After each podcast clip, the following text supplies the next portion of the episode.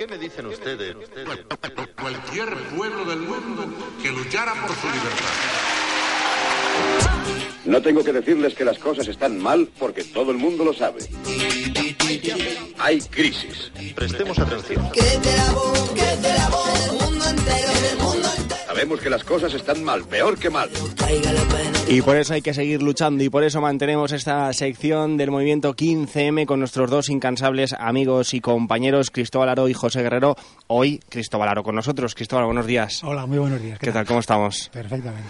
Bueno, pues tú dices, peleando. sí, sí, la verdad es que esta sintonía yo creo que, en fin, nunca va a pasar de moda, ¿eh? Porque Ojalá. siempre, siempre hablamos de lo mismo, ¿no? De, en fin, de no rendirnos y de pelear por lo que, en fin, nos pertenece. Correcto, muy Cristóbal. bien, Santi, muy bien. Ni más ni menos. Hablemos desde la esfera que hablemos, ¿eh? Correcto, sí, señor. Bueno, compañero, como siempre, esta mañana nos has remitido esos eh, tres temas, podemos decir, esos tres pilares sobre los que hoy quieres basar el programa. Y bueno, pues muy en la línea de, de estos últimos días también, compañero. Correcto, sí, señor. Bueno, tal como comentamos al principio, eh, procuramos intentar coordinarnos de alguna manera y te mando el correo para que mm, más o menos evaluemos y pongamos de acuerdo un poco el tema a tratar. Por supuesto, los temas son siempre, habitualmente son siempre los mismos. Alguna vez cuando vengo aquí hacia la radio lo pienso, ¿no? Digo, alguna vez en algún momento algún ciudadano o alguna persona por la calle me dirá, eres más romancero y más pesado, siempre repitiendo lo mismo. Pero es que desgraciadamente la realidad significa y nos informa y nos dice que van a continuar de la misma manera, ¿no? Entonces, eh, esquivar esa realidad eh, escondiéndonos en un rincón no vale para nada porque la realidad está ahí, ¿no? Entonces, perdonadme mi insistencia porque la realidad es que nos está robando todo lo que tenemos, como tú muy bien decías. Entonces, eh, aplicando el, el tratamiento que, que- O sea, yo lo que hago es lo siguiente, ¿no? Si el enemigo, tal como dice esta gentuza, utiliza unas tácticas, vamos a conocerlas y vamos a intentar desvirtuarlas y, y anularlas en lo posible, ¿no? Entonces yo siempre procuro hacer tres o cuatro cosas, ¿no? Por una parte, eh, conocer la estrategia con la cual nos están machacando, intentar conocerla, por supuesto, y luego, por otra parte, informar de una realidad tal como yo la veo, que puedo estar equivocado, como puede ser como cualquiera de nosotros que estemos viéndola, y entonces informarla y, y abrir los ojos a la gente bajo mi punto de vista, ¿no? Luego cada, cada gente tiene, por supuesto, criterio para poder hacer su valoración, Claro. es decir, eh, Cristóbal también se equivoca, por supuestísimo. ¿no? Bien, eh, lo que te comentábamos al principio, ¿no? Siempre empiezo el programa igual, ¿no? Eh, el famoso la famosa cantinela de los tantos desahucios, tantos despidos, tanta robo, tanta siempre lo mismo, ¿no? Pero esta mañana, esta mañana no, ayer concretamente, uno de los periodistas que me parecen fabulosos en este momento, Iker Armentia, en el diario.es, ayer escribió un artículo, ayer o anteayer, no lo recuerdo, ¿no? Y me lo he copiado íntegramente casi, he quitado algunas cosas, pero en fin, porque son más particularmente del País Vasco, puesto que él es vasco. Claro. Y entonces las he eliminado para que pueda ser un poco más universal, ¿no? Pero lo quería leer porque realmente me llamó la atención hasta qué punto lo que comentamos de que cada día continúa eh, el robo de todos nuestros derechos, de, de- de- de nuestro dinero, de nuestras casas, de nuestros trabajos, Sí. de nuestros, de todo lo que hemos conseguido a lo largo de toda la lucha, vida y por haber. Y, y entonces, en este pequeñísimo resumen, el hombre hacía una. Es genial, es muy diver- divertido, entre comillas. Tiene la ironía y la gracia para reírse hasta de su sombra, ¿no?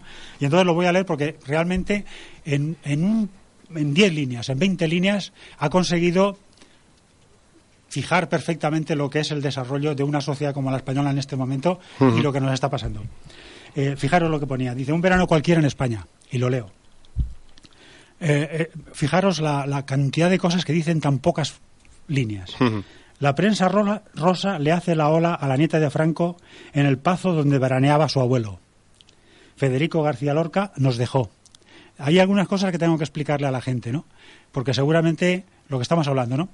La, la información oficial deja caer pinceladitas de información, pero ocultando muchísima parte de la información. Ocultándola o manipulándola directamente o mintiendo con todo el morro. Entonces, voy a decir una cosa. Eh, ha sacado un libro de texto en el que, o una, un tuit, tuit de televisión española en el que decía que Federico García Lorca nos dejó hace no sé cuántos años. Fijaros qué cinismo, nos dejó. La dictadura franquista asesinó a Federico García Lorca. es, la, es la realidad. Sí, sí. La, el tuit de televisión española nos dejó es de un cinismo absoluto. Bien, entonces este hombre utiliza eso. Federico García Lorca nos dejó. Homenajean a la Legión Cóndor. Los alcaldes de Valladolid y de Málaga compiten en el Gran Prix del machismo. Un grupo religioso plantea instalar 1.300 cruces en los montes de Madrid. A Merkel se le cae un trozo de queso, se agacha y lo recoge. Fijaros qué noticias están dando, ¿eh? Sí, sí, sí. El PP quiere reformar la ley electoral para profundizar en la democracia y que dos más dos sean seis por imperativo legal. Y de paso para quitarse de encima el rojerío. Botella pide a la Virgen de la Paloma empleo para todos y se entiende que también para ella. Pujol ha confesado, pero pobre, sus fieles dicen que la culpa es de España, que él no quería. Y muchos lo sabían hace 30 años, pero justo cuando iban a comentarlo, les llamaron por teléfono y luego se les olvidó contarlo. Ana Mato dirige la emergencia sanitaria del ébola desde su WhatsApp y deja tirados de momento a los enfermos de hepatitis C. Y sigue siendo ministra. Hallan 127 kilos de cocaína en el buque escuela de la Armada Juan Sebastián Elcano. Un teniente inicia una huelga de hambre tras ser arrestado por denunciar corrupción en el ejército. Y el gobierno autoriza un crédito extraordinario de 883 millones de euros para armamento. Que a ellos no les falte de nada. Rajoy sale haciendo el camino de Santiago con pantalón paquero y la camisa por dentro.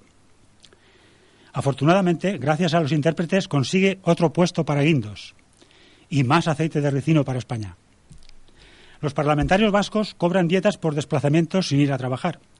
Los diputados del Congreso no están obligados a informar de los viajes a los que les invitan. Los periodistas que van invitados al Mundial tampoco. Enrique Cerezo incorpora que el fútbol entretiene a gran, a gran parte del país a la casilla de desgrabaciones fiscales, porque sí. Los Thyssen se van a pasar unos días a Suiza para no tener que pagar sus impuestos en España. Y los dejan volver a España. Todo va bien porque la deuda pública supera el billón de euros. Bankia se niega a informar al Banco de España sobre las cuentas de la sucursal en Miami que utilizó la trama Gürtel. El gobierno recortará 40.000 millones de euros más y le toca al empleo público y a las prestaciones de desempleo. El PP quiere impedir que los funcionarios se manifiesten contra los recortes. Y de propina, Interior ha comprado más de medio millón de euros en material antidisturbios. Fijaros qué crónica del mes de agosto. Es que precisamente, Cristóbal, aquí un servidor había leído ese ¿Eh? artículo de Iker Armentia, espectacular a todas luces, como Esa tú cojo- comentabas. perdón. Y es que no se puede decir tanto en menos palabras. Y con tanta desfachatez. O sea, porque fijaros las noticias, son increíbles. Increíbles que una sociedad como la española, un pueblo, un país, esté asistiendo a este espectáculo. Es acojonante, perdón. Eh, y acaba así. Dice, así es un verano cualquiera en España. Así ha sido este verano en España. Conclusión. No os despistéis. Van a seguir. Van a seguir jodiéndonos la vida. Eh, asumo al 100% el artículo de este hombre, ¿no? Eh, bien, eh, entonces yo iba a decir toda mi cantinela cuando empiece el programa, pero después de leer esto, yo creo que era innecesario decir toda mi cantinela, porque este hombre es mucho más gracioso que yo para decirlo, ¿no? Bien, pero a continuación me vienen más cosas. Yo, eh, como continúo informándome, sobre todo cuando tengo que venir aquí al, al programa, procuro más o menos estar al día y es difícil porque ya te ponen bastantes trabas para que no lo consigas, ¿no? Pero siempre se te se escapan por ahí pequeñas noticias que indican que todo sigue, el machaque, la, la jodienda, como dice Iker Armentia, continúa, ¿no? Y ahora acabo de leer, antes de venir acá, una cosa que me ha quedado, digo, a la tela marinera. Resulta que, como yo no veo la tele, perdonadme mi, mi ignorancia, no me había enterado, pero leo en un periódico de estos digital alternativo que Heineken, voy a decir los nombres porque aquí no hay que cortarse un pelo, nos están jodiendo la vida, perdón, pues vamos a decir las cosas por su nombre. Heineken le va a retirar la pu- publicidad a la sexta porque ha hecho un programa que se llama Salvados por la Iglesia. No he visto el programa y no sé de qué va. Pero si alguien, una multinacional como Heineken, es capaz de retirar la publicidad porque alguien ha hecho un programa denunciando una situación como la de la Iglesia, me parece que lo que tendríamos que hacer es dejar de beber Heineken. Yo, por ejemplo, voy a dejar de hacerlo. Los demás que hagan lo que quieran. Porque aquí resulta que esta gente solamente funciona por eso. Heineken le va a retirar la publicidad porque piensa que va a tener muchos clientes que van a misa. Y entonces van a dejar de... Pues yo voy a hacer al revés. A mí que no me interesa ni la misa ni la iglesia, le voy a retirar mi bebida de cerveza de Heineken. Y pido que le hagamos lo mismo cuando una multinacional nos está arrebatando nuestros derechos, contribuyendo a que nos roben y a que a continuación eh, estén manipulando a la información pública con estas historias, ¿no? Es una información pequeña, ¿no? Pero esto también es el día a día. Porque el corte inglés también se, va, se lo está pensando. y Simio y no sé quién más. Pues bien, vamos a estar atentos a estas multinacionales que prefieren, fijaros, ah, estos días he visto una fotografía, a mí que me gusta dibujar, me parece curiosa, ¿no? Curiosa porque fijaros lo que voy a decir. ¿Habéis visto la fotografía de Cañizares con la cola de 8 metros? Anda, solamente veo cosas raras yo. Perdonadme. vale, es que... Ah, sí, sí, la cola roja, dices. La cola roja. Sí, sí, por supuesto. Es Por que est- supuesto. Estaba, estaba yo pensando en no sé qué otra cosa. No sé qué y yo creo que, seguro que yo y muchos oyentes, seguro, ¿eh, Cristóbal? Por supuesto. Perdonad, al decir cola alguien habrá pensado mal. Aunque una cola de 8 metros como la que podemos pensar no es la que corresponde, ¿no? Bien, fijaros, yo cuando me veí la primera vez la fotografía esa, digo, eh, ¿estamos en el siglo X de Tiziano y, y Tintoretto y cosas de esta? ¿O esto es ahora, en este momento? Pero luego veo otra fotografía de este mismo señor con la misma cola, pero detrás un acólito de esto llevando la cola estirada como si fuera una novia. Y yo flipaba, ¿no? Aparte, independientemente, como, como dibujante, como pintor, la fotografía es un cuadro del siglo XVI, XIII, XIV, no sé. Es realmente un cuadro fabuloso. Eh, Técnica, estética y, la composición es fabulosa, ¿no? Pero vayamos al contenido de la cuestión. ¿Alguien en su sano juicio, una persona normal y corriente, se puede sentir orgulloso de que alguien le lleve una cola de la bata roja de 8 metros por la calle? Eso está muy tocado del perol, bajo mi punto de vista. Perdonadme. Perdonadme las, las mujeres que creen en estas historias y que a lo mejor se sentirán molestas por mis palabras. Pero una persona normal y corriente ve muy raro, ve muy raro que un señor se sienta orgullosísimo de que le lleven una, una cola de 8 metros roja por la calle. Me parece, o que se sienta tan orgulloso de arrebujarse enrollado para aparecer en el trono junto con sus dos historias a los lados. A mí me parece un cierto punto de enfermedad mental, ¿vale? Sobre todo cuando a continuación te oyes al ministro de Interior y te dice, estamos estudiando en la ley de protección ciudadana, no sé qué, el prohibir el burka. O sea, la bata de 8 metros de cola, sí, pero el burka no. ¿Cómo se come la historia? O sea, nosotros entendemos que un señor Cañizares esté mal de la cabeza y le parezca lo más normal del mundo ir por la calle llevándole la cola de 8 metros roja y no vemos bien que una señora se ponga un velo o un burka o lo que quiera ponerse. Entendemos lo, que, lo de este señor, pero lo de aquella señora no. Fijaros qué injusticia, ¿no? Bueno, normalidades diarias. O sea, normalidades que a mí me vuelven loco, porque yo, uno de los dos está loco, Cañizares o yo. ¿Eh? Vale. Eh, seguimos. Más novedades, más día a día, más cosas que pasan, como si no pasara nada.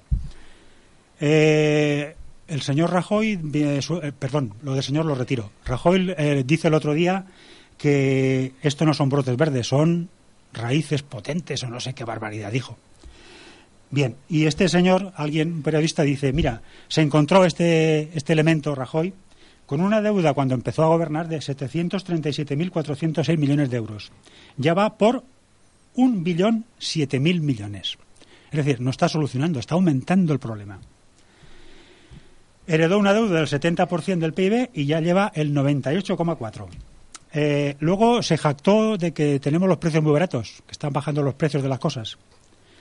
Y a continuación, este periodista que le pegaba en la cara le decía, sí, solamente tres países que todavía tienen los precios más baratos que nosotros, que todavía tienen más deflación. Bulgaria, Grecia y Portugal. Bulgaria el 1,1% menos. Grecia el 0,8% y Portugal el 0,7%. Estamos en la gloria. Dentro de nada, pagar la deuda cuando el dinero cada vez vale menos va a ser absolutamente imposible cuando ya lo era nada más empezar. Vale. De esto está muy orgulloso el elemento este que tenemos como presidente. Pero vamos a, a solucionar problemas, el paro. Cuando llegó había 2.000 2.319.600 parados, que llevaban más de un año sin empleo. Ahora, gente que lleva más de un año sin empleo son 2.869.000, medio millón más. Eh, el total, desde cuando él empezó, 5.273.600 a 5.622.000 hoy. Y más cosas, más, más noticias de cómo vamos funcionando y saliendo de la crisis. Los hogares en que todos sus miembros están sin trabajo han pasado de 1.575.000 a 1.834.000. Y los hogares en los que no hay ningún miembro activo de 4.384.000 a 4.956.000. Todo va rodado, todo va perfecto. Vale. Según este hombre, no solamente hay brotes verdes, esto es la hostia en Pepitoria. Pero vamos a ver ejemplos concretos porque la gente dirá, ya está este romancero dando la vara con todas sus cifras y toda la historia. Entonces vamos a hablar de milagros, no de los que está hablando Carnizares, ¿eh? estoy hablando de otra. Es una mujer de 37 años venezolana que se fue por una hemorragia al hospital en Denia. Y cuando llegó al hospital a urgencias le dijeron que si no firmaba un compromiso de pago de 185 euros no la atendían. Milagros abortado. Estos asesinos en serie que tenemos en el gobierno, que tanto hablan del derecho a la vida, por 187 euros, 185, perdón, han dejado morir a un niño, porque no lo han atendido. Estos que se les llena la boca de vida, dejan morir por 185 euros. Estos que se llenan la boca de vida, lo único que quieren es dinero. Que lo tengamos bien clarito. Eh, Un caso, sigamos- un caso además, eh, perdona que te interrumpa, Sí, sí. muy reciente este que estás comentando. Sí, sí, esto fue la semana pasada. O sea, una mujer mm, venezolana, inmigrante, que ya no tenía los papeles porque este gobierno de asesinos se los había quitado, se encontró con que llegó allí y perdió al niño que tenía. Pero más casos. Resulta que hay por aquí, hay un chaval, Álvaro, un niño afectado por la enfermedad de Pompe, que cuando llega para que le hacen el tratamiento, que es muy caro, según este gobierno de asesinos, le quieren retirar el tratamiento porque es caro y porque ya tiene una mala calidad de vida. Como ya está muy mal, ¿para qué le vamos a gastar dinero en él? O sea, aborto no, pero luego te mueres en una silla de ruedas o en una cama porque no hay dinero para pagarte la vida, aunque sea un día. Esto es el día a día, este verano, este septiembre y dentro de tres meses. Pero seguimos con más normalidad. Fijaros qué normalidad estoy comentando, ¿eh? Y alguno me dirá, vaya tela, este tío se podía callar y vámonos a tomarnos un café, ¿no? O una cerveza. Que no sea Heineken, por favor. y entonces eh, seguimos hablando de cosas, ¿no? Y volvemos a más normalidad. Eh, fijaros una cosa, yo quiero destapar una historia muy curiosa. Eh, Yo creo que mi función aquí es intentar abrir los ojos, informar de todo lo que sé y, a- y hablar de todas las manipulaciones a las que nos someten para defendernos. Eh, por supuesto, quiero pediros que no les deis ni un. Ni, yo creo que. yo El otro día me estaba hablando con no me acuerdo quién, esta mañana. y estábamos hablando, y no sé cómo ha salido un chiste, de, de- de- pasar por la picadora Rajoy. Digo, yo, yo me apunto.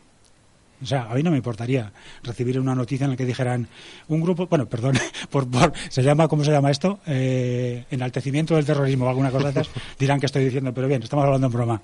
Pero la realidad es que esta gente se merece muy poco respeto y muy pocas ganas de que continúen vivos, ¿no? Entonces, allá ellos. Pero hay una cosa que me llama mucho la atención de esta gentuza, ¿no? Y, y ahora explicaré por qué, aunque los picaran en una picadora no me importaría, ¿no? Hay una cosa que están utilizando desde el tiempo de, del 11S y toda la historia, que es la lucha global contra el terror. Es una mentira. Os lo digo desde ahora para que los tengáis informados. De hecho, ahora está saliendo una serie de informaciones curiosas que también el que quiera informarse, ya que, me, que me llame por teléfono o que se pase por donde trabajo y le- se lo diré. Una serie de páginas, porque resulta que ha salido una información de una, de una organización rusa que aprovechando, bueno, aprovechando no, ya que están en confrontación, pues está sacando los trapos sucios, ¿no? Y está sacando una información en la que dicen que las Torres Gemelas no se, no se fueron no fueron volatilizadas por dos aviones, sino que ahí se empleó armamento probablemente o de israelita o de Estados Unidos y lo dejan caer como si no pasara nada. Porque claro, a continuación se podía utilizar una serie de estrategias y podían tener acceso a todo el control sobre la población. Esa es una de las teorías que hace tiempo ya se leí, pero como tampoco había una... eh, eh, nadie puede estar, nadie, nadie tiene documentación exacta como Claro. para poder ponerla sobre la mesa y decir esto es lo que hay, ¿no? Pero me llama la atención porque desde ese momento y mucho antes ya se utilizaba la estrategia del miedo. Es decir, ante un acontecimiento de esta clase, el, el- el gobierno en el poder tenía acceso a todo el control sobre la ciudadanía, sobre los medios de comunicación, podía censurar informaciones, podía eh, pinchar teléfonos, eh, televisiones, ministros, personas, lo que quisiera, ¿no? Entonces daba manga ancha, estado de sitio, condiciones excepcionales de gobierno. Ese es el, procedimiento, ¿no? Y ahora hay una cosa que, si fijaros, es una cosa curiosísima, ¿no? A- Eso sí que lo habréis oído todos porque yo, aunque no lo vea por televisión, lo, fijaros que sí, aún así me llega, ¿no? La amenaza yihadista. La palabreja se la han sacado. Antes era Bin Laden y Al Qaeda, que yo un día me despierto y me aparece como que Al Qaeda era la organización terrorista de una de un TVO de estos de, de Superman o de Batman. O sea, de repente Al Qaeda era la, perfección absoluta del mal, organizado a nivel planetario. Y yo digo, pero si Al Qaeda no, no ha oído en su vida nunca nadie. Bueno, pues ahora es la amenaza yihadista. Y la amenaza yihadista no existe, ni ha existido, ni existirá. Igual que no, no- existe la amenaza de invasión de inmigrantes, porque tampoco hay. Lo decíamos la semana, hace dos semanas, 2.500 personas han venido en un año. Han asaltado y han entrado en los CIES y en toda la pesca. O sea, eso no es amenaza ni es nada. Sencillamente están creando un estado de ánimo manipulando la información y la sensación y, y la- y los sentimientos del pueblo, ¿no? Quiero deciros que esto es pura estrategia del miedo. Ni hay amenaza, ni la ha habido, ni el burka representa ningún riesgo y que yo sepa no hay ni atracos a bancos de mujeres armadas con burkas, ni los inmigrantes senegaleses van asaltando Bankia en cada barrio, ni de coña. De hecho, no hay noticias al respecto, ¿no?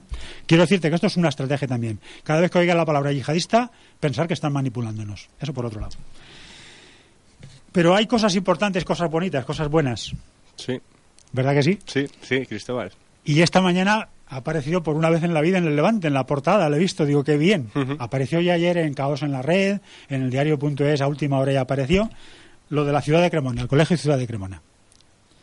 Y el artículo de ayer me lo he apuntado porque es que es apoteósico. Estuvimos comentándolo porque, claro, ahí en Twitter y toda la historia, los padres y la gente que estaba los- la- en, la, en la concentración Sí. lo estaba contando, ¿no? Porque, por supuesto, la televisión no dirá nada. Eh, por supuesto, el país o el mundo o... Yo me he quedado sorprendido esta mañana cuando en primera plana he visto el Levante. Pero bien, me encanta, ¿no? Eh, fijaros, eh, voy, a, voy a leer un trocito que, recopilando información para refrescar la memoria, esta mañana he buscado información en diferentes periódicos y hay una, un comienzo de un artículo que me encanta para que sepáis hasta qué punto la lucha continúa. Fijaros, para poner en contexto, ¿no? El artículo decía lo siguiente. Hoy, 29 de mayo de 2014, no, de 2013, el año pasado, hace 100 días que una comunidad educativa entera decidieron rebelarse contra el desmantelamiento de un colegio público. Fijaros lo que voy a decir. Hace más de un año, el Colegio Ciudad de Cremona de Alacuás decidió pelear contra la Consellería de Educación Valenciana, que les quería suprimir el aula de infantil, y decidieron que iban a continuar inscribiendo a los alumnos en el colegio, padres, maestros y alumnos, y se encerraron en el, en el Ciudad de Cremona. Esta noticia es del 29 de mayo del año pasado y ya hacía 100 días que continuaban peleando por los derechos de los estudiantes, de los maestros y de los padres. Bien, dijeron cuando acabó el curso el año pasado que se iban a rebelar, que iban a luchar contra la decisión de la Consellería de quitarles el, el aula al colegio y que eso representaba al final, claro, a medida que van eliminando aulas de infantil, van condenando al colegio a desaparecer. Y fijaros que es curioso, ¿no? Este sistema que nos está robando nuestro derecho, nuestra dignidad, nuestro dinero, nuestros pisos, nuestro paro, nuestros hijos, nuestro trabajo, todo, nos lo está quitando todo, tiene una serie de cosas que tiene muy claras, ¿no? Con las que tiene que acabar. Y hay una historia curiosa con respecto a, la educación. El, eh, lo más importante de todo para empezar a formar un pueblo libre es la educación. O sea, si la gente no se forma en una, en una educación libre, igualitaria, democrática, justa, solidaria, no puede crear un pueblo que reúna estas características, ¿no? Entonces, eh, este sistema lo que quiere es justo todo lo contrario. Necesita gente ignorante, necesita gente inculta, gente que no tenga cultura, ni que lea, que no lea, que sea egoísta, que sea insolidaria, que, se, que no se preocupe por los demás y que solamente se preocupe de, sus propios intereses egoístas. ¿no? Entonces, está en contra de cualquier planteamiento educativo que vaya contra estos, contra el egoísmo, contra la insolidaridad, contra la, la, la, la incultura. ¿no? Entonces, eh, este colegio, Ciudad de Cremona, está demostrando con su lucha, padres, maestros y alumnos, que es justo lo que este sistema quiere acabar. O sea, este sistema quiere acabar contra, contra colegios como el Ciudad de Cremona, ¿no? Y entonces está empleando toda su fuerza, ¿no? Y claro, el Colegio Ciudad de Cremona se planteó el inicio del curso como una lucha total contra la Consellería de Educación y contra este sistema que pretendía acabar con un sistema educativo libre, ¿no? Y entonces los padres, los alumnos y los maestros acudieron ayer, a primera hora, muy temprano, para intentar, a pesar de la prohibición de la Consellería de Educación, para intentar que los niños de tres años eh, eh, en el aula que la Consellería de, de Educación había prohibido estuvieran educados allí en el colegio, ¿no? Seis profesores, de ellos algunos jubilados, se comprometieron a dar las clases durante todo el año a estos chavalines, a pesar de la prohibición de la Consellería de Educación. Y cuando llegaron allí y vieron que pretendían y que, entraban con los niños, los padres y los maestros, automáticamente la Consellería mandó a dos inspectores de la educación y a la policía para desalojarlos. Lo veréis en la noticia, ¿no? Fijaros qué eficiencia para controlar cualquier brote de libertad. Cuando esa, si esa misma eficiencia la tuvieran para controlar los desmanes que están haciéndonos, otro gallo nos cantaría. Pero no, esa fuerza la utilizan para acabar con la libertad, con, con todos aquellos valores que quieran acabar. ¿no? Y lo peor de to- todo ello, Cristóbal, es que hablamos de una línea que sí que estaba cubierta según las plazas que se iban a, a registrar, Correcto. digamos. O sea, se Sí, la sí. porque si te la cargas porque no, no hay demanda, se puede llegar a entender. Sí, Pero cuando te la cargas, cuando sabes que sí que va a haber niños que se van a quedar sin poder escolarizarse en ese colegio, pues claro, los padres no pueden quedarse callados. Correcto, sobre todo porque habían hermanos pequeños y mayores que podían trabajar, en el o sea, estudiar en el mismo colegio y que no podían. es. Y sobre todo porque, tal como decía en este artículo del 29 de mayo, el periodista informaba de que la Consellería les estaba concediendo plazas de, de infantil a otros colegios para evitar que ahí pudieran acudir. Es decir, ahí lo prohibía porque la- el colegio tiene un, sistema pedagógico que no le interesa al sistema y sin embargo se las concedía a otros colegios de, de la misma población. O sea, la cosa era juego sucio total y absoluto, ¿no? Bueno, pues así está la ciudad de Cremona. No sé cómo estará el día de hoy, porque todavía no he leído la información, imagino que seguirán peleando, pero es sumamente hermoso saber que a pesar de, o sea, de la misma manera que el sistema intenta robárnoslo todo, hay gente que sigue peleando por sus derechos como el ciudad de Cremona, ¿no? Eh, por cierto, hay una cosa que quería comentar como parte del juego sucio de este sistema, ¿no? Fijaros, utilizar inspectores y la policía para desalojar padres y alumnos y maestros que estaban plenamente de acuerdo en darle un servicio a la sociedad es fuerte, es, es, sucio, ¿no? Pero el planteamiento y, la, y la, la, la barbaridad que, que decían esta, estos inspectores de la marinera. Según informa el portal de noticias Vilabel, los inspectores han amenazado con que si los niños regresan mañana, los servicios sociales se harán cargo de los niños. Esto ya lo están utilizando en algunos sitios, ¿no? Es decir, cuando alguien pelea por los derechos, padres, maestros o niños, les amenazan con la retirada de la potestad sobre los, sobre los hijos. O sea, fijaros si juegan sucio. O sea, hasta qué punto es un sistema mafioso el que están planteando, ¿no? Eh, eh, otra cosa más. Eh, fuentes de la Escuela Valenciana han explicado que la Consellería quitó más de un centenar de unidades de tres años que son de línea en valenciano y ha reducido las unidades de tres años en la escuela pública y las ha aumentado en la escuela concertada. Negocio, negocio, negocio, negocio y mafia. Por lo menos que lo sepamos. ¿eh? Que sepamos que continúa peleando mucha gente, que continúa este sistema intentando quitárnoslo todo y esto es lo que hay. Eh, hay otra cosa que a propósito de esto quería comentar porque me viene al pelo, ¿no? Fijaros, eh, yo, reconozco que es muy difícil. Es difícil. O sea, es fácil pelear, por ejemplo, bueno, fácil, perdón, eh, no es fácil tampoco, ¿no? Es lógico pelear día tras día para evitar el desahucio que te dejen en la calle. Es lógico pelear por tu puesto de trabajo haciendo huelgas y haciendo lo que haga falta, concentraciones, porque depende tu vida de, de tu trabajo, de tu salario, ¿no? Pero trabajar, pelear día a día y mes a mes, año tras año, para intentar cambiar lo injusto que le está ocurriendo a los demás, es más difícil. Por eso hay que aplaudir muchísimo más a aquel que está defendiendo lo de los demás que lo que defiende sus propias condiciones, porque por supuesto son tan justas de defender como cualquier otro, ¿no? Pero yo creo que es un grado más aquel que defiende el de otro, más que aquel que defiende lo que le están quitando a uno mismo, con todos los respetos para todos, ¿no? Y entonces yo, yo quiero aplaudir a, toda esta gente de Cremona y a toda aquella gente que continúa día tras día peleando. Y yo pido que la gente se conciencie que esto hace ya muchísimo, fijaros, ya llevamos tres años aquí peleando delante de este micrófono amarillo, ¿no? Eh, cada uno de nosotros hacemos lo que sabemos, lo que pensamos que podemos hacer o lo que buenamente se nos ocurre, ¿no? Con todas nuestras deficiencias. ¿no? Pero hay gente que es muy valiente, muy peleona, muy válida y que hay que aplaudir, como esta gente y como otras miles de personas que están trabajando en una u otra forma, ¿no? Y tenemos que pensar que tenemos que incorporarnos a ese equipo, a ese equipo de gente que está peleando, porque si no nos van a arrasar. Aquí hay una historia, ¿dónde está? A ver, que no, me, que no desaparezca porque si no me la, la hemos fastidiado. Aquí. Eh, sí, vamos bien de tiempo. es que tengo tantas cosas que decir que no quiero que se me queden cosas en el tintero. Eh, fijaros, hay una cosa curiosa con respecto a esto, a esto que estamos comentando, ¿no? Hay gente que se está dejando la piel en, la lucha contra, contra una mafia que nos está despoja- despojando de todo lo que tenemos, ¿no? Y hay una mujer a la que admiro, que es la Silvia Delgado, que escribió una cosa hace unos días fabulosa. Dice, ni tú ni yo vamos a cambiar el mundo. Os voy a leer el- el verso porque realmente es muy bonito y viene muy a propósito de lo que estamos comentando, ¿no? Tenemos que concienciarnos de que gente que está dando el callo todos los días hay muy poca.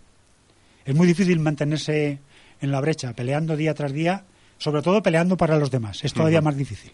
Y por eso todavía es más de aplaudir y más de agradecer.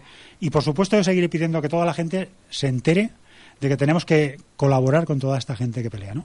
Y entonces aquí Silvia Delgado, a propósito de esto, viene a decir lo siguiente. Dice, ni tú ni yo vamos a cambiar el mundo. Ni tú ni yo con nuestros llantos solitarios. Ni tú ni yo con nuestra rabia a bocajarro. Ni tú ni yo derrotaremos el colosal imperio de rufianes. Ni tú ni yo podremos uno a uno, cuerpo a cuerpo, resistir en este lugar donde se rompen de tanto golpear los látigos. Ni tú ni yo frente a frente. Pero si estamos tú y yo y nosotros en la misma orilla, con las mismas manos llenas de simientes, con las mismas voces remendando el aire con las mismas canciones, con la misma furia y el mismo presente, y las mismas costillas rotas y el mismo salitre, y los mismos ojos mirando solo un horizonte, entonces sí, hermanos, entonces este vértigo, este paisaje tan lleno de sudarios, esta violencia lenta o fulminante, dejará de paralizarnos. Eh, yo, como no lo sé decir tan bonito, leo las palabras de esta mujer. Yo estoy pidiendo eso también. Está claro que cada uno de nosotros, a nuestro modesto modo de entender las cosas, vamos a seguir haciendo las cosas. Pero tenemos que concienciarnos que no vamos a ser suficientes. Esta gente cuenta con muchos medios, con muchos métodos, con mucho poder, con mucho dinero, con muchos armamentos, con mucha tecnología para pero nosotros tenemos la fuerza de todos juntos, pero si no estamos todos juntos, tal como dice, ni tú ni yo solos vamos a hacer nada. Cremona sola no va a poder hacer nada tampoco. Tenemos que apoyar cada uno de estos movimientos, cada una de estas luchas hasta el final, porque que si no estamos realmente vencidos antes de empezar. Eso no indica para nada, tal como decía Sartre, el no tener esperanza no significa que no vayamos a continuar luchando. Eso es aparte. Muchas veces hablamos José y yo y, lo- y- y me parece, y lo, lo- lo comento de- ante ese micrófono, da igual saber que la batalla está perdida, vamos a seguir peleando. Es que no hay más. O sea, como decía una pintada en una pared, eh, estamos tan tan tan cansados que no nos podemos ni rendir. estamos tan derrotados que no nos podemos ni rendir. Entonces, Vaya, adelante. Vaya. Alguna, alguna cosa así, alguna vez cuando lo encuentre lo volveré a decir. Bueno, sigamos hablando de más luchas y de más gente que necesita apoyo, que necesitamos, no, gente que nos está peleando por nosotros y que necesita que nosotros también colaboremos con ellos. Eso es. Ayer miércoles siguió concentrándose en la Plaza de la Virgen los familiares de los fallecidos en el accidente de metro. Otra vez de nuevo alguno me estará diciendo, ¿qué dice este tío? ¿Verdad? Porque quién sabe qué es lo que está pasando en la Plaza de la Virgen otra vez ayer, ¿qué pasó? El día 3 de cada mes. Correcto. Fijaros, ahora al dato, atento al, que me esté oyendo. 95 concentraciones cada día 3 de cada mes llevan. Habéis oído bien, 95 meses.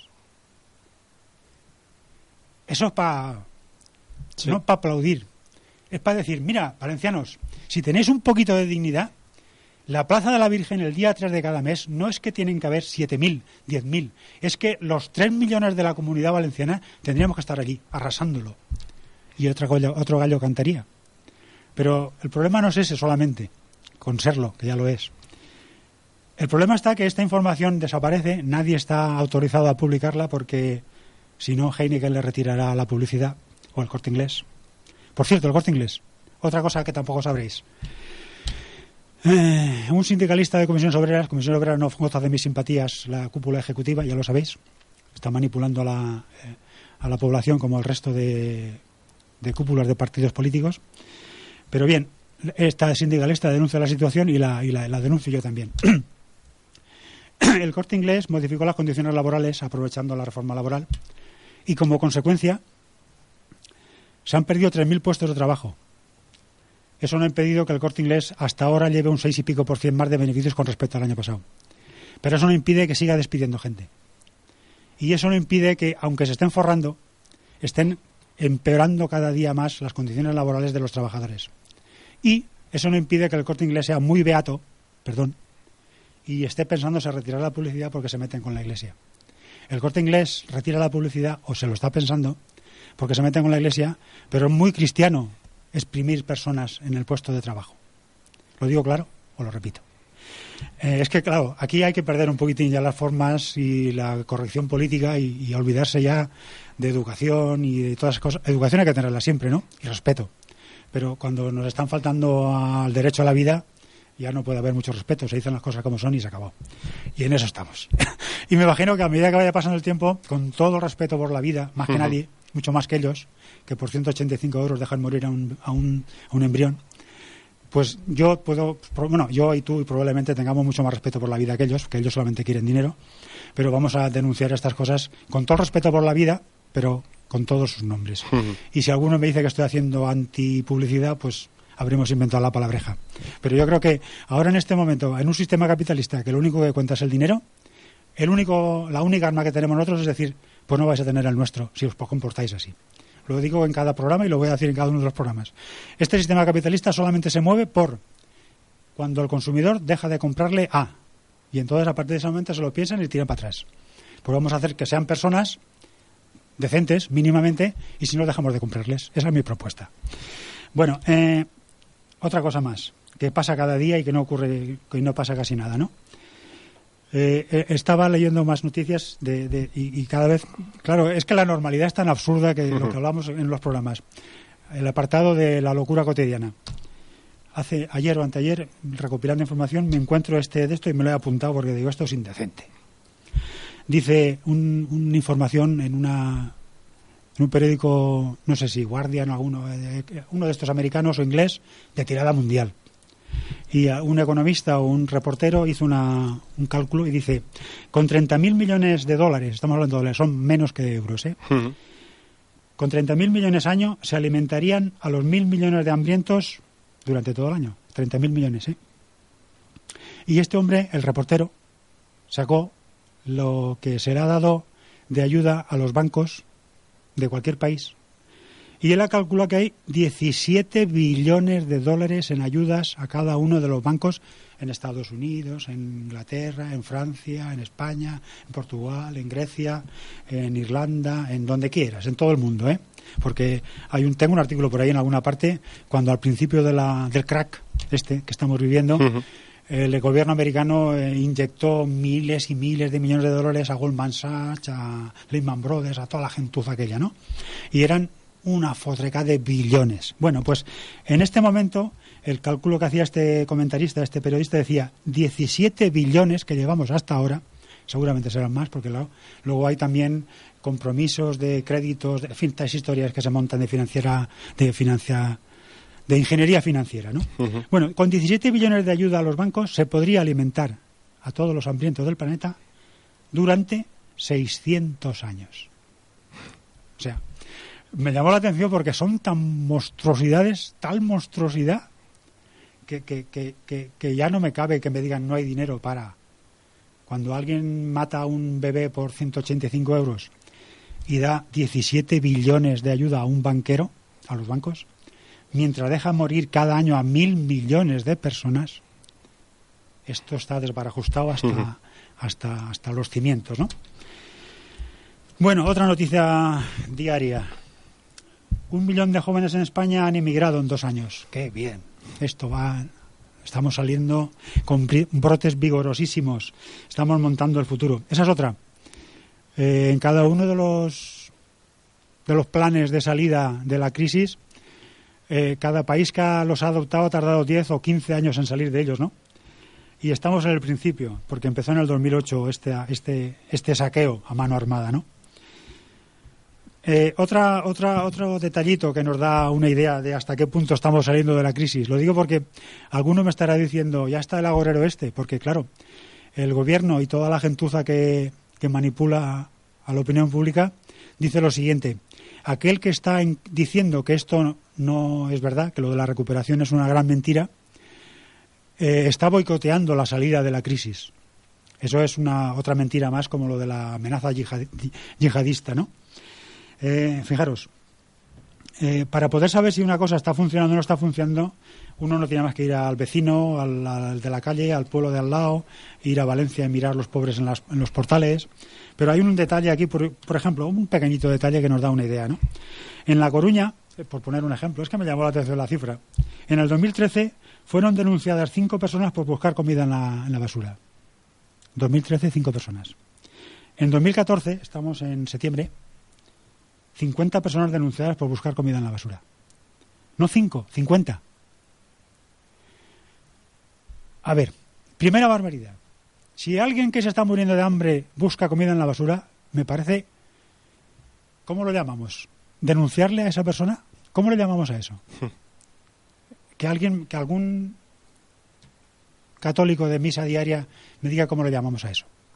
Que alguien me lo diga. O sea, yo, yo, yo tengo palabras de un ateo y para mí son insultos, solamente insultos muy gordos. Ellos me podrán decir lo que quieran, serán, no serán caricativos, serán miserables, serán lo que, pero personas no. Vale. Y otra cosa, con estos datos, ¿quién me está diciendo a mí que estamos en la crisis y brotes vigorosos? ¿Vale? Un pequeño apunte, Cristóbal, porque estabas comentando esto y a mí me sonaba y efectivamente lo estaba buscando.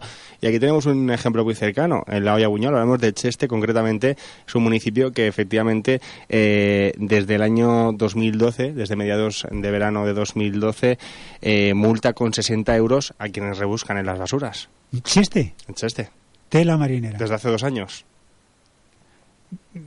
Ya automáticamente te aparece quién puede hacer una ley como esa.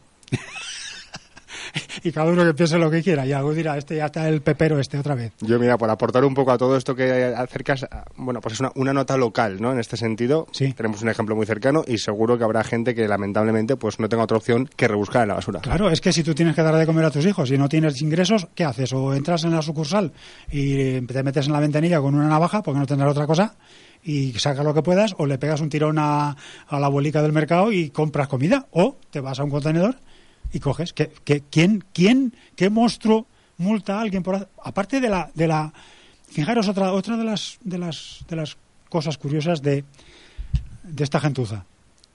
O sea hace monstruosidades. Son realmente monstruos porque además no tienen ni dignidad ni decencia ni ni, ni, ni un criterio humano bajo mi punto de vista no pero aparte es es la el retorcimiento. Alguien que está buscando comida en la contenedor ¿Cómo te va a pagar una multa de 60 euros? Si tuviera 60 euros, compraría comida.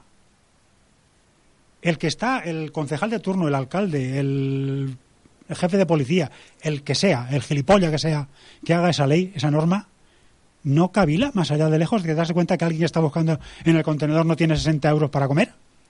Es tan, tan idiota, es que, perdonadme, ya grito. Es que, eh, aparte de ser un monstruo, que es idiota y sea quien sea, me da lo mismo. O sea, porque aparte lo que estamos hablando, no es un problema de falta de respeto. A mí me aparece por aquí este elemento, el que sea, este o esta, me da lo mismo. Y me aparece por ahí y yo le llamo idiota, porque además es que no me sale otro nombre. Monstruo, idiota. Porque solamente son las dos características que definen perfectamente una persona de esa clase. Lo curioso del caso y lo gordo.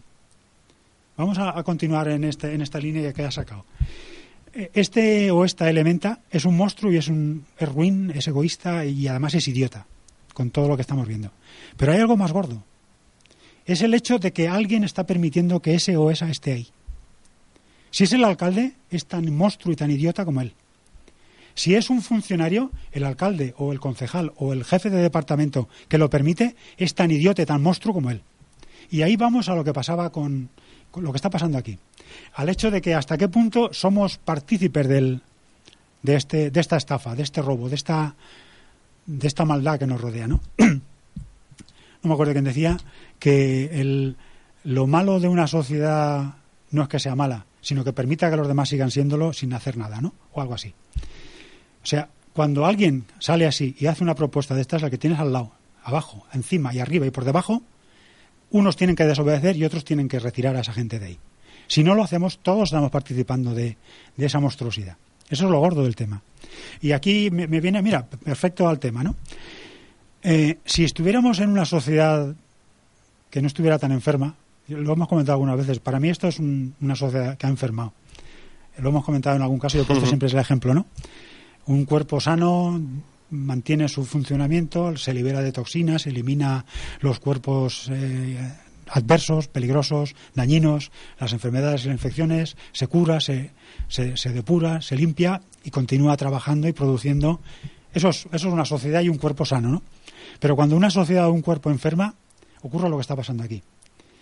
Alguien, algo, unos elementos extraños están intoxicando el organismo, están haciendo que funcione incorrectamente, están encangrenando el sistema, pero la- el resto de células, el resto de sistemas operativos del organismo deja hacer. Y eso es tan grave como estar propagando la infección.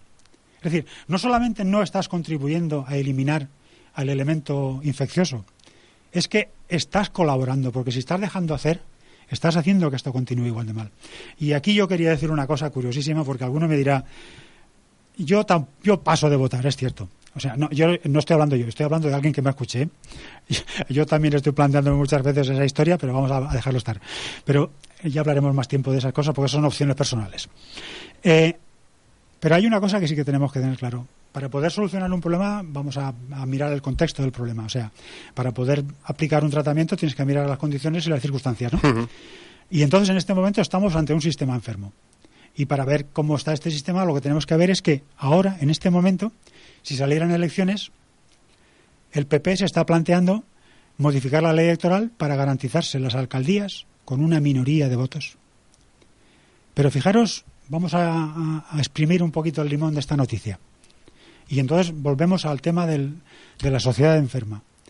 Una sociedad enferma como esta está tan enferma que un cáncer como este gobierno que tenemos y este partido que nos gobierna corrupto hasta el hueso, se está planteando que tiene un mínimo garantizado de votos. Fijaros, para mí este sistema está tan enfermo que un sistema que te dice, un gobierno que te dice que por 185 euros deja morir a un bebé, por 185 euros, por, órdenes directas del gobierno, por orden de la Ana Mato, que mata, por órdenes del Rajoy, por órdenes del Gallardón, por órdenes de todo el gobierno este, matan por 185 euros, ¿vale? Sabiendo eso, hay una minoría de esta sociedad que tiene el voto garantizado al PP. Quien dice el PP dice el PSOE, porque el PSOE ha hecho exactamente, exactamente con variaciones, vamos a entenderlo así, lo mismo. Entonces, esta sociedad está tan enferma que tiene garantizado unos y otros un mínimo de enfermedad. Fijaros hasta qué punto, ¿no? Yo, cuando venía para acá, lo estaba pensando, digo, ¿cómo le digo a la gente yo que no podemos elegir a un representante, a un concejal, a un alcalde, a un ministro, a un delegado de gobierno, a un presidente de la Diputación, que deja que un bebé muera por 185 euros? No podemos consentirlo. Y este pandilla de asesinos tiene el estudio tan perfecto que dice, con un 40, un 20, un 30% de los votos, ya tenemos al alcalde garantizado. Y esta sociedad está tan enferma que lo sabe y sin embargo seguirá dándoles el voto. Seguirá votándoles a gente que por 185 euros dejan morir a un bebé. Lo repito otra vez.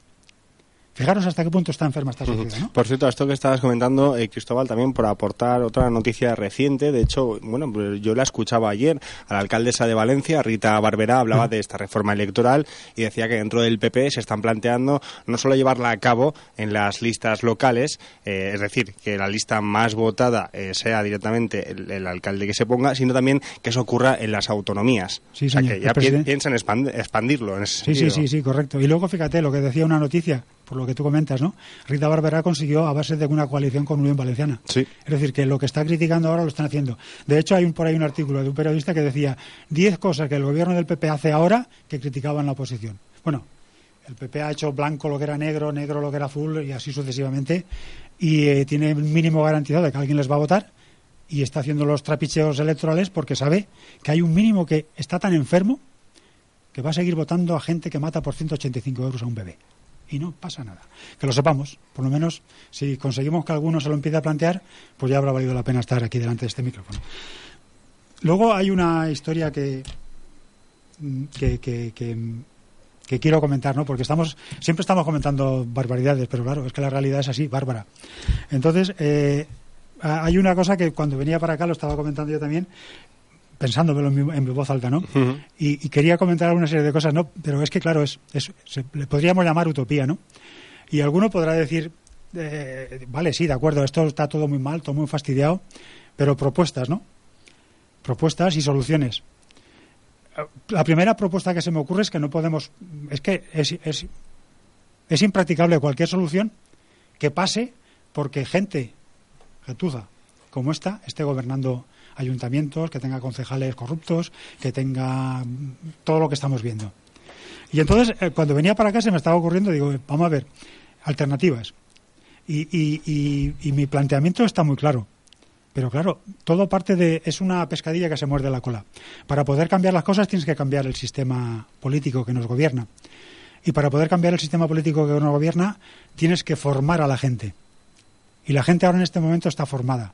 El problema que tenemos ahora en este momento es que, tal como saben muy bien esta gentuza, tienes una sociedad manipulada, egoísta, insolidaria, que solo defiende sus intereses particulares, que no se preocupa por los demás, que no se plantea cambios a ningún coste, que le hablas de que con el dinero que se le ha dado a los bancos podrían estar 600 años los que se están muriendo de hambre y, te dicen vamos a tomar la cerveza al bar a patrón que yo tengo otras cosas que hacer.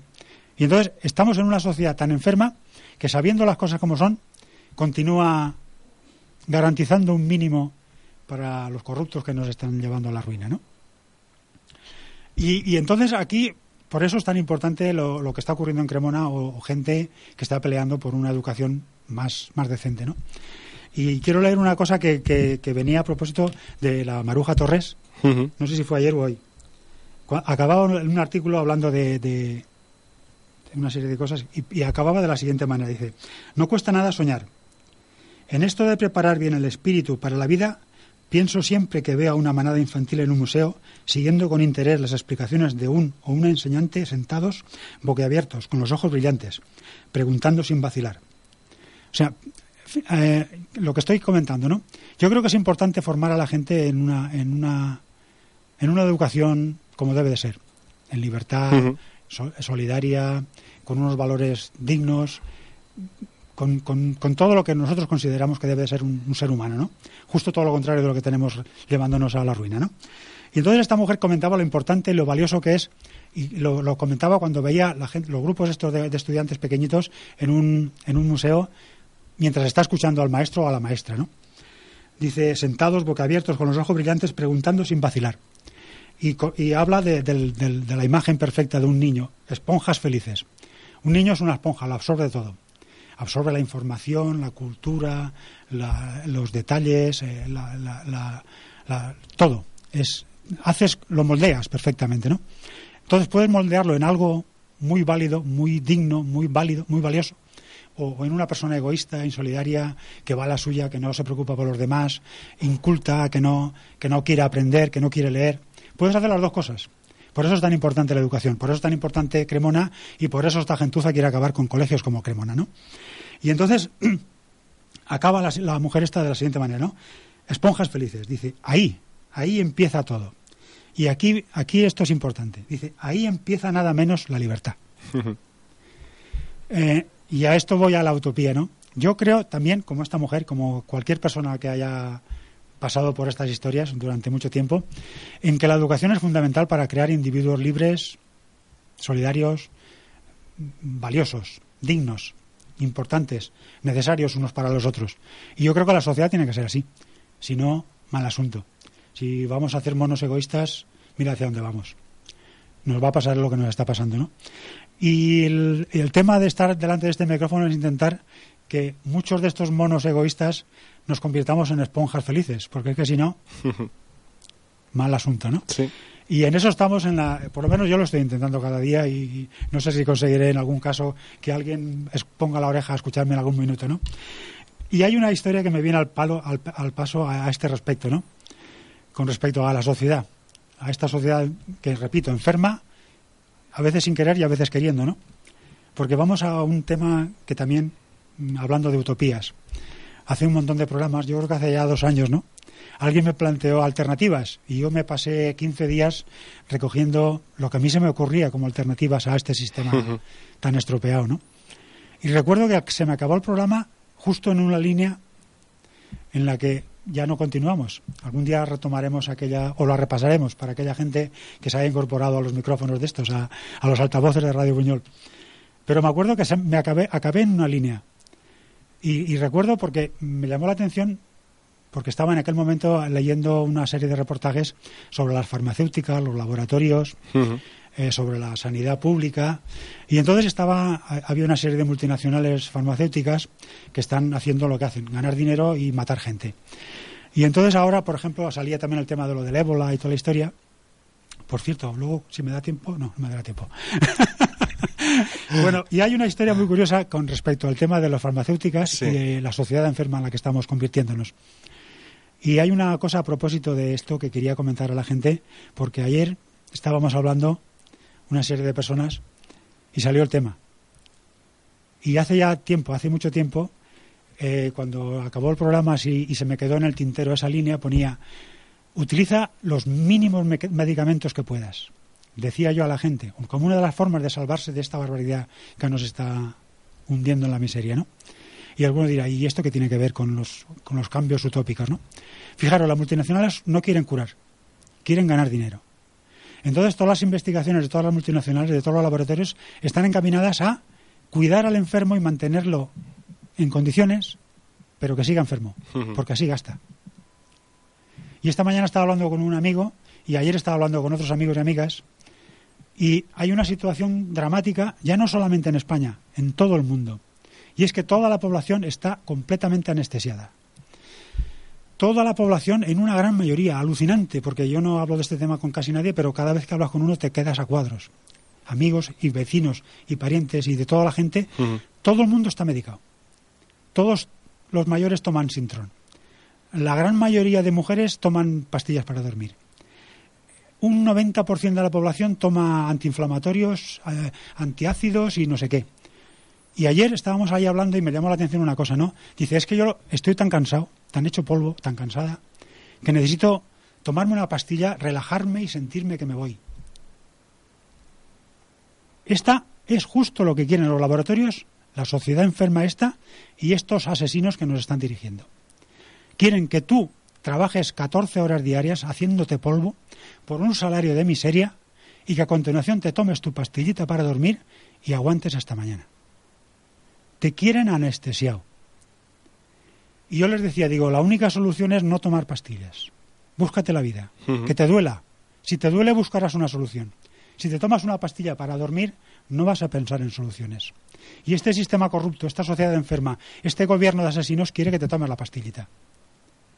Y esto me recuerda una, cosa, una cosa curiosísima al respecto. La película esta de Matrix.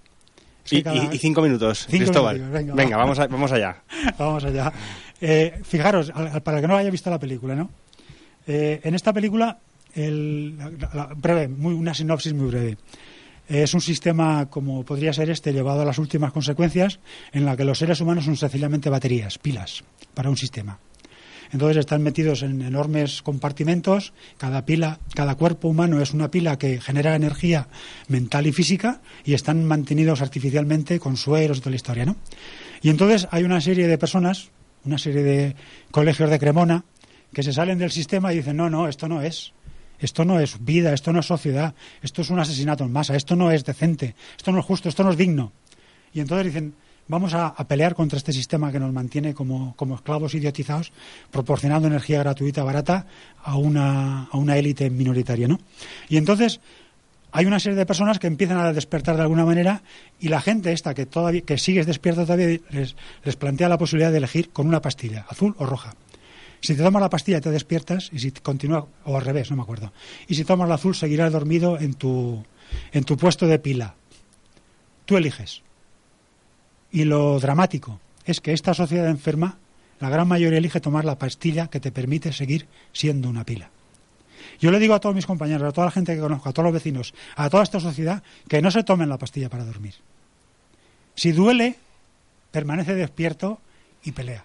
Porque es que si no, no vas a despertar nunca. Entonces, parece muy cómodo decir, tomo la pastillita y me encuentro tan a gustito, decían ayer, unos y otras, que me encuentro bien y mañana ya será otro día.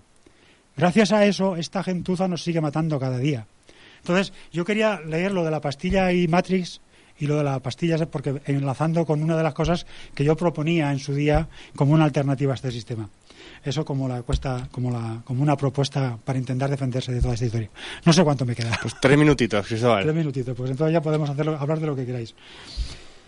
Ay, bueno, a ver, no, que no sé qué tenía por aquí ya. Mira qué bien. Nada, lo que queráis. ah, sí, lo, eh, hemos hablado de casi todo. Sí, sí, la verdad es que sí, compañero. Mire qué bien. Bueno, ah, una cosa que se me olvidaba. Claro, claro, claro, claro, claro, claro. A ver. Eh, dos cositas o tres sobre, sobre el tema de despertar. Eh, es que hay una serie de cosas curiosas, ¿no? Eh, la, noticia que no se publica no existe y entonces, como consecuencia, todo el mundo, al cabo de un tiempo, se encuentra con que aquello es ley. Y entonces, perfecto. Y hay una serie de cosas que están aplicando ahora, por ejemplo, el tema de... Ahora, ayer o anteayer estaba leyendo una historia con respecto al día a día.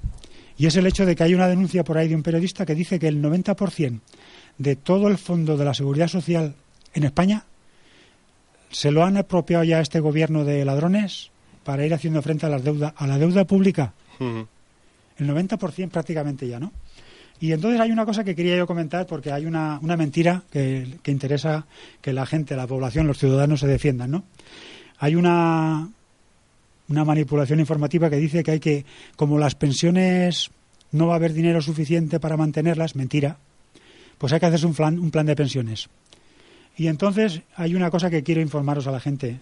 El plan de pensiones en Sudamérica, creo que es en Chile o en Argentina, desapareció cuando el gobierno necesitó dinero y los dejó pelados. Pero es que en cada país que han provocado la fuga de, del dinero hacia las pensiones privadas, después el gobierno se ha hecho cargo de ellas. Y aquí hay una noticia curiosísima que nadie leyó y que cuando yo la leí fue hace poco tiempo y fijaros lo que decía. Fecha. Fecha de la noticia que yo leí hace dos meses. La fecha es 7 del 9 del 2013. Justo un año. Justito un año. El gobierno polaco confisca todos los fondos, todos los fondos de pensiones privados. Diarios pensión. El gobierno polaco ha anunciado esta semana que transferirá más de la mitad de los activos de los fondos de pensiones privados al Estado. Aquel que nos esté diciendo por televisión, aquel, aquel mentiroso, estafador, asesino, que nos esté diciendo que como la, los fondos de, la, de las pensiones públicas no hay, mentira, se lo están llevando ellos. Habrá que compensarlos con una participación en fondos privados. Nos está diciendo que nos van a robar todo lo que metáis en fondos privados, al loro. Yo os lo aviso para que lo sepáis. Y esta noticia es de Polonia del año pasado, nadie lo ha dicho para nada, y cuando yo piqué en esta en este enlace estos enlaces que te pillan de uno a otro me leo noticias relacionadas estas famosas no digo cómo que Polonia ha confiscado los fondos de pensiones lo pico y esto fue el año pasado o sea, ha hecho lo mismo que Chile, que Argentina, que, que eh, no, no, sé qué país asiático, que Sudáfrica. Lo hacen todos. Uh -huh. Todos hacen lo mismo. O sea, mete tu dinero, el poquito que te queda, ya te hemos quitado los de las preferentes, ahora te voy a quitar las pensiones cuando apliques un fondo de pensión privado que no te va a rentabilizar nada, sino que cada año vas a perder. Uh -huh. Yo voy a tener tu dinero mientras tanto, pero después al final el gobierno te lo quitará porque como no tengo para pagar la deuda al loro. Entendámonos. Por cierto, Cristóbal, son ya menos cuarto, tenemos que dejarlo ya, pero nos llamaba un oyente fuera de antena para hablar. Dice, claro, a que estáis hablando de pastillas eh, y, dice, y una persona que, por ejemplo, tenga esclerosis múltiple, ¿qué hace si no se qué? Una persona que, por ejemplo, sufre de esclerosis múltiple, Sí. ¿qué hace si no se medica? Sí, ahí eh, yo ah, precisamente este era el comentario generalizado de la gente, ¿no? Lógicamente, si tienes un dolor que es insoportable, no tienes más remedio que aguantar. Claro, hay ciertas enfermedades, eh, lógicamente, ¿no? que sin un tratamiento es imposible. Correcto. Cristóbal. Luego hablamos, bueno, por de- eh, aquel que se toma, por ejemplo, eh, y yo tengo casos cercanos, eh, que se toma ibuprofenos como si fueran mm, ca- cacaos. como si fueran gominolas, correcto. Sí, sí, Claro, hay- y, eso, y eso es lo que no puede ser, Yo Cristóbal. voy a ese planteamiento. Claro, O sea, claro. Por supuesto que aquel planteamiento en el que uno prácticamente no puede sobrevivir, porque además de hecho una enfermedad de estas que realmente es insoportable el dolor, no tiene más alternativas y de hecho la ciencia nos permite que estamos en una situación que nos permite paliar esos dolores, no tenemos por qué estar soportándolos. ¿no? Claro. O sea, el planteamiento no tiene nada que ver con estas situaciones. Claro. El planteamiento es justo al revés, es decir, aquella necesidad que nos crean artificialmente de seguir consumiendo medicamentos cuando no hace falta para nada. Y luego, por supuesto, esta sociedad nos está manipulando de tal manera que nos obliga a jornadas laborales de 12, 14, 15 años en- con condiciones laborales penosísimas que no deberían de permitirse. Un informático no puede estar eh, ocho horas diarias permanentemente delante de una pantalla en una posición fija, haciéndose polvo articulaciones, vértebras, muñeca, hombros y codo, no se debería de permitir. La legislación laboral marca la normativa, pero se la saltan los empresarios porque dicen, tú te aguantas el dolor y te fastidias y cuando te mueras ya te apañarás, toma ibuprofeno. Bueno, yo creo que el asunto está aclarado. Aclarado. Así que nada, esperemos que este, eh, este o esta oyente, bueno, pues eh, se haya quedado contenta. Cristóbal, tenemos que dejarlo aquí ya, compañero. Perfecto. Bueno, yo lo, lo mismo, os pido lo de siempre. Vamos a continuar luchando, os pido, os pido la colaboración de todo el mundo y no apoyemos en absoluto a toda esta gentuza que no está, ni con nuestro voto, ni con nuestro consentimiento, ni nuestro, ni contemplando, ni escuchándole.